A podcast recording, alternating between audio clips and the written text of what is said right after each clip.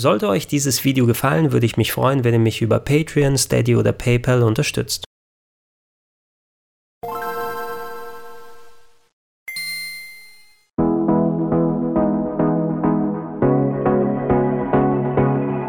Schönen guten Tag und herzlich willkommen auf rpgheaven.de zu Gregor testet RK 2020, das Odroid Handheld, das stark genug sein soll, um unterwegs PSP, N64 und Dreamcast zu spielen. Ich stelle euch ja hier im RPG Heaven gerne solche Emulatoren und Handhelds ausführlich vor. In den letzten Monaten gab es ein paar weniger Videos zum Thema, ganz einfach aus dem Grund, dass wir die ganze Bandbreite der Handhelds schon so gut wie abgedeckt haben. Das RK 2020 hat mich aus zwei Gründen insbesondere gereizt. Der eine ist, dass man damit endlich Dreamcast-Spiele unterwegs können, zocken soll. Das ging nämlich nicht so einfach mit den anderen Handhelds, als dass es auch auf Odroid-Hardware basiert. Sowas hatte ich nämlich bisher noch nicht hier. Odroid ist sowas wie eine Art Konkurrenzplattform zu den Raspberry Pis, das heißt Minicomputer für einen schmalen Taler, die in verschiedensten Bereichen eingesetzt werden, unter anderem auch in der Emulation von alten Geräten. Je nach Ausstattung kostet euch das Gerät momentan zwischen 60 und 90 Euro und bietet vergleichbare Technik zu den Odroid Go Handhelds. Das bedeutet, die CPU ist ein Rockchip RK3326 mit 1,3 GHz. Die GPU ist eine Mali G31 Dwalin. Ihr habt 1 GB DDR3L Speicher mit 786 MHz. Das Display ist ein IPS-Screen mit 3,5 Zoll und 320 x 480 Pixel Auflösung und der Akku fast insgesamt 2600 mAh.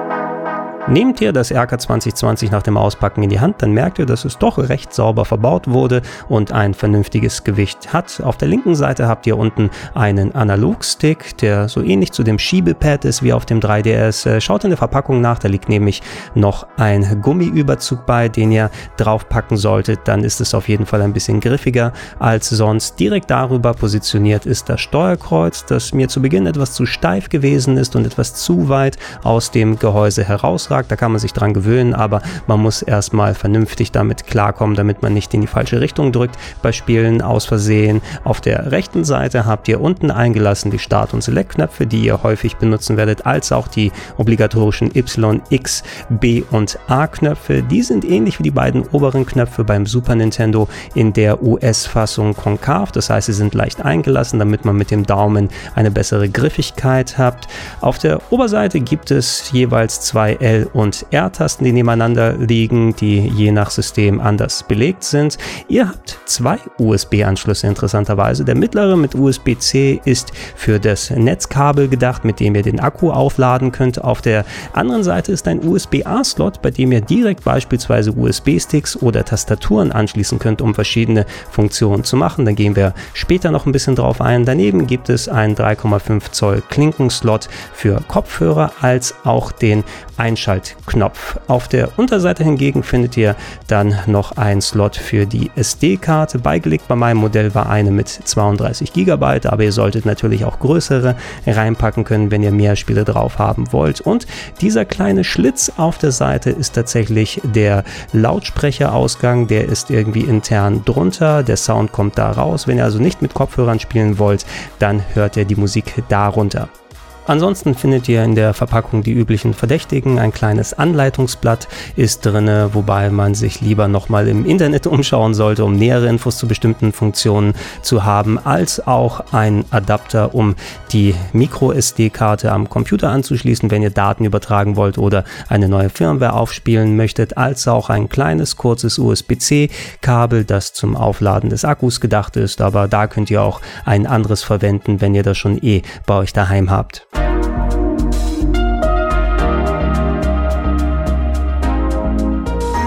Was ich als sehr angenehm empfand, als jemand, der in der Vergangenheit sehr viel in Sachen Emulation mit Raspberry Pis gearbeitet hat, ist, dass das RK 2020 RetroArch als Betriebssystem verwendet. Dabei ist RetroArch kein klassischer Emulator an sich, sondern ein Frontend. Das bedeutet eine Software, in der verschiedene Emulatoren, Cores verwendet werden. Das heißt, je nach System, was emuliert werden soll, wird sozusagen das Hirn des Emulators ausgetauscht. Und der Vorteil ist es, dass man eben keine verschiedenen Programme braucht, sondern nur einmal seine Steuerung Steuerung seine Grafik- und Sound-Settings macht und dann good to go ist. Und ja, das ist wirklich ein unschätzbarer Vorteil, denn wenn man einmal alles klar Schiff gemacht hat und so eingerichtet hat, wie man es mag, dann ist das eine sehr mächtige Software und lässt einem sehr, sehr viele Optionen um nach Möglichkeit die bestmögliche Leistung zu zeigen und nicht nur auf die verbauten Freeware-ROMs zurückzugreifen, wollte ich zuerst das RK 2020 über das Internet aktualisieren, die neuesten Cores drauf spielen, als auch über das Netzwerk meine eigenen Spiele rüberziehen und das hat sich tatsächlich als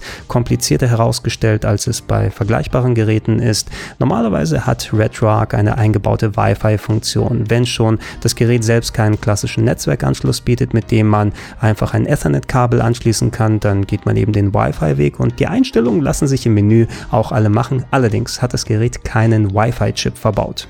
Da ich gerade keinen USB-Wi-Fi-Adapter zur Hand hatte, musste ich ein paar andere Wege mir suchen und einer davon geht tatsächlich über den USB-A-Port auf dem Gerät. Da könnt ihr nämlich einen USB-Stick nehmen und da einen Ordner darauf erstellen, eine Datei mit einem bestimmten Namen draufschreiben und da kopiert ihr dann alle ROMs rein in der entsprechenden Ordnerstruktur. Das ist sehr wichtig, ansonsten werden die neben den eigentlichen ROM-Ordnern kopiert und ihr könnt nicht so einfach darauf zugreifen mit reintun und dann gibt es ein Programm, das ihr starten könnt auf dem Gerät, was dann nach und nach die Inhalte dieses Ordners auf die interne SD-Karte kopiert.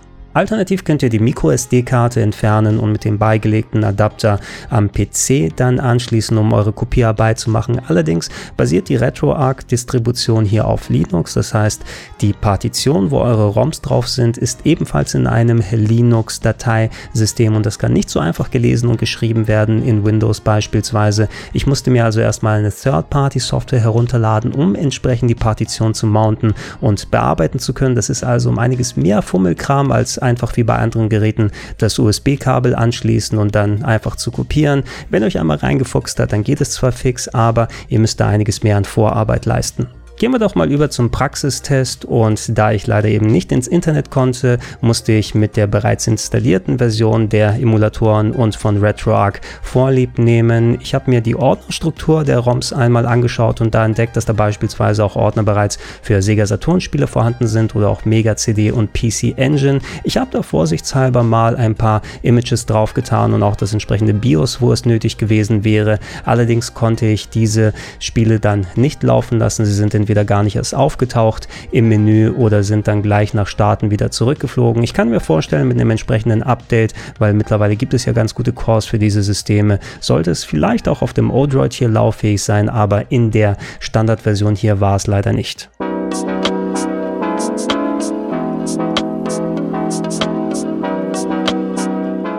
Grundsätzlich muss ich sagen, dass das Spielen am RK 2020 eine echt runde Sache ist. Der Screen beispielsweise, der hat eine ordentliche Größe, die Farben sind schön satt, die Helligkeit ist echt gut, er zieht nicht nach und ist auch sehr responsiv. Das heißt, ich habe keinerlei irgendwie großes Delay gespürt. Auch der Analogstick hat gut funktioniert, wie auch die Face-Buttons an der Seite.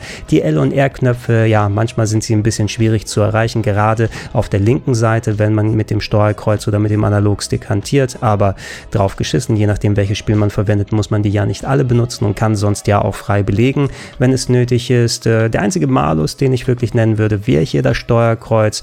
Wie gesagt, es war mir zu Beginn ein bisschen zu steif und ich habe bei meinem patentierten Street Fighter Test gemerkt, dass ich meine Moves auch nicht alle so richtig rausbekommen habe. Oft war es so, dass ich eigentlich nach links und rechts drücken wollte und auch aus Versehen nach oben und unten gedrückt habe. Das ist wahrscheinlich eine Gewöhnungssache, wo man bei sich selbst erstmal ein bisschen arbeiten muss, als auch das Gerät einarbeiten beachten muss, damit das vernünftig funktioniert. Aber da konnte ich aus dem Stand bei anderen Geräten besser damit umgehen. Als jemand, der viel mit RetroArch gearbeitet hat, habe ich ein paar Empfehlungen, was die grundsätzliche Bildausgabe der verschiedenen Cores angeht. Da könnt ihr im Systemeinstellungsmenü für alles entsprechend die Settings vorab machen und die finde ich sind ein ganz schöner Kompromiss mit dargestellter Bildgröße als auch weichem Scrolling. Ihr könnt aber natürlich für jedes Gerät einzeln eure Settings machen. Das erste, was ich machen würde, wäre die sogenannte Integer Integer Scale auszuschalten. Eigentlich was, was man nicht machen sollte, denn Integer Scale sorgt dafür, dass das eher kleine Originalbild der ursprünglichen Systeme mit einem geraden Wert vergrößert wird, das heißt mal 2, mal 3, mal 4 und das sorgt für sogenannte gerade Pixel und die verursachen beim Scrolling dann kein unschönes Schimmern. Wenn ihr die Integer Scale ausschaltet, dann wird auf die volle vertikale Größe des Bildes vergrößert mit leichten Rändern links und rechts je nach System.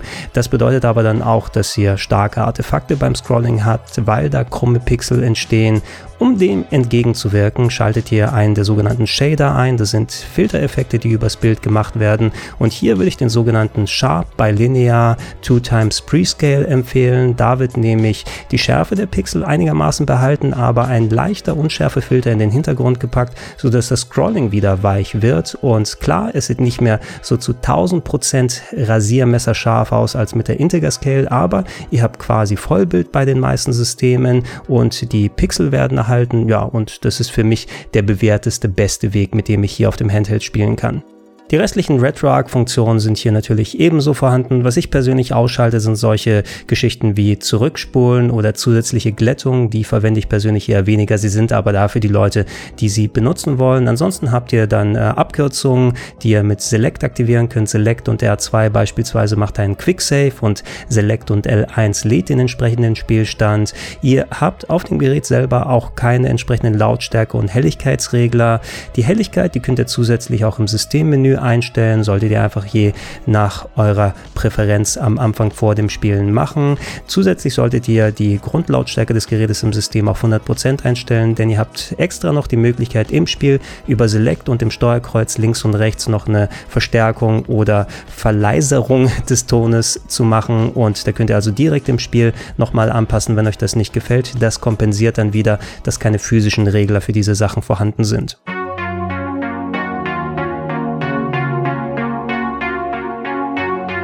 Mit der Performance der gängigen Systeme, die man auf solchen Emulatoren-Handhelds findet, war ich auch sehr zufrieden, muss ich sagen. Gerade die Handhelds wurden sehr schön dargestellt. Der alte Game Boy hat sich gut gespielt, als auch der Game Boy Color und der Game Boy Advance, der sogar von dem Bildformat fast das komplette Bild ausgefüllt hat. Äh, Atari Lynx hat mir persönlich auch sehr viel Spaß gemacht. Das konnte man ja dann nämlich auch auf Hochkant schalten und hier habt ihr über die Select-Taste die Möglichkeit, auch den Hochkant-Modus zu verwenden und dann wird auch die Steuerung angepasst. Für solche Games wie Klacks beispielsweise ist das echt eine tolle Art, diese Sachen zu spielen das hat super funktioniert. Game Gear ging auch ohne Probleme und das gleiche kann man eben auf die 8 und 16-Bit Systeme übertragen. NES sah richtig toll aus, Master System hat sich sehr gut gespielt, sowohl Mega Drive als auch SNES e haben richtig gut drauf dann performiert und auch die PlayStation 1, die natürlich auch mittlerweile nicht mehr so schwer zu emulieren ist, aber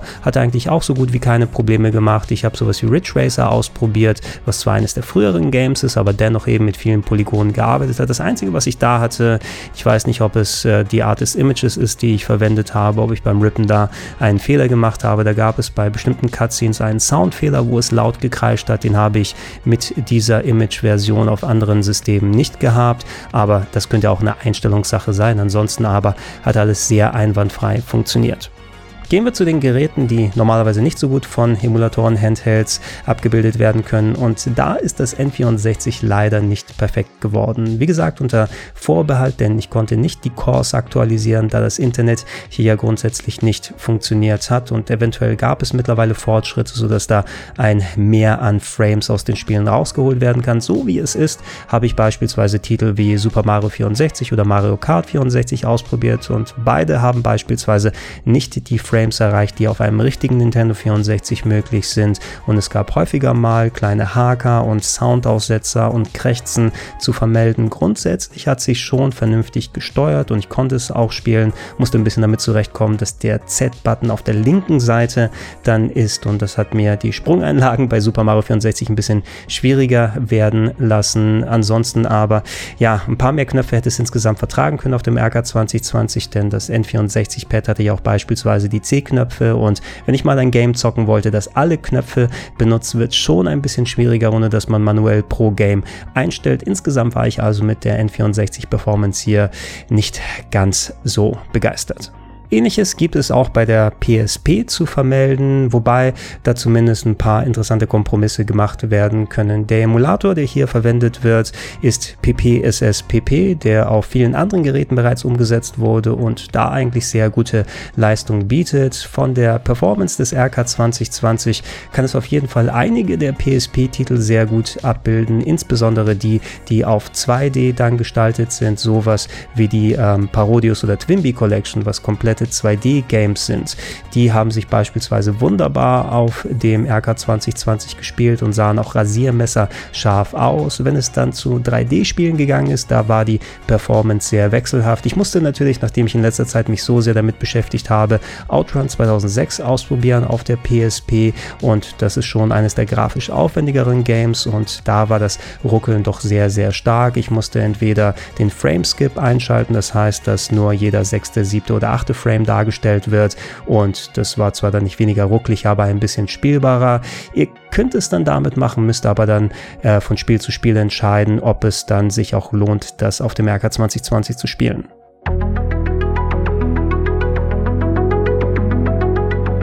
Gehen wir dann zur Paradedisziplin des RK 2020, dem Sega Dreamcast. Und da das Positive vorneweg, es hat sich tatsächlich nicht irgendwie signifikant schlechter angefühlt als der PSP und N64 Output, denn viele Spiele, die sind mit einer durchaus stabilen Framerate gelaufen, haben mitunter auch 60 Frames sogar erreicht bei solch aufwendigen Spielen wie Sonic Adventure 2 oder Virtua Fighter 3 TB, sogar bei Crazy Taxi und Virtua Tennis hat das ganz gut funktioniert. Der Emulator, der hier als Core benutzt wird, ist Flycast, den ich persönlich nicht so sehr bevorzuge. Ich habe mich auf Redream eingeschossen, das auf dem PC eine super Performance bietet, allerdings das seit einiger Zeit nicht mehr als Core verwendet werden kann bei RetroArch und das ist ein bisschen schade, denn das ist mit der Ausnahme, dass keine Windows CE-Titel wie Sega Rally 2 damit laufen, eigentlich die viel bessere Core ist und Spiele sehr, sehr gut darstellen kann. Flycast ist immer noch solide, hat aber vergleichsweise ein bisschen Performance-Probleme und die Hardware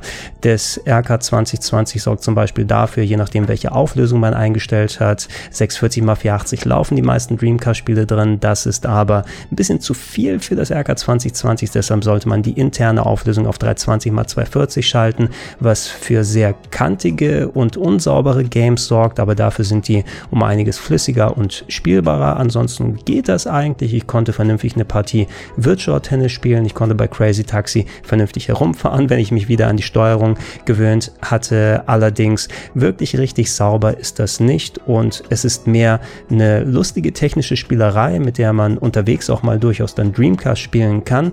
Perfekt geht anders und ist in der Form aber nicht wirklich eine Kaufempfehlung von mir.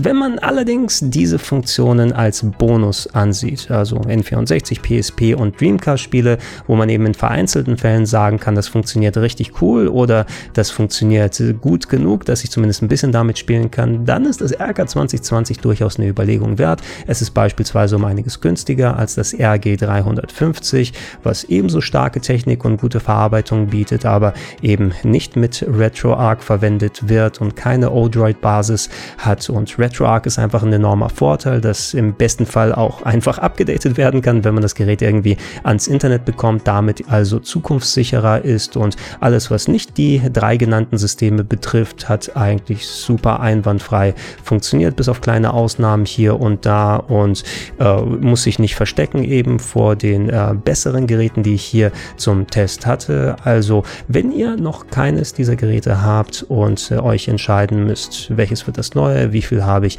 an Budget gerade da, wie viel ist es mir wichtig, auch mal Dreamcast unterwegs zu spielen und bin ich okay damit, dass es vielleicht nicht so geil läuft, wie ich es im besten Fall mit einem Nvidia Shield oder was Vergleichbarem hätte, dann überlegt es euch. Ansonsten aber gibt es noch viel mehr andere Geräte da draußen.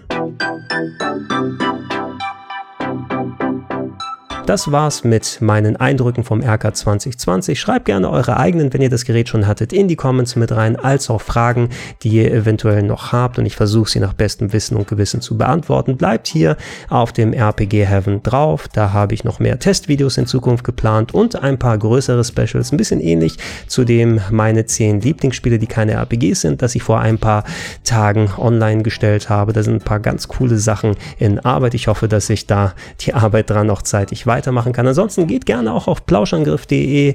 Da sind die Podcasts, die ich unter anderem hier oder für Rocket Beans TV, für Game One damals gemacht habe, gesammelt, als auch direkt in den Gedankensprung-Feeds. Und wenn ihr es noch nicht macht, ich würde mich freuen über eine kleine monatliche Unterstützung, unter anderem auf patreon.com slash rpgheaven, auf steadyhq.com slash rpgheaven oder gerne auch direkt unter paypal.me slash Vielen Dank und tschüss.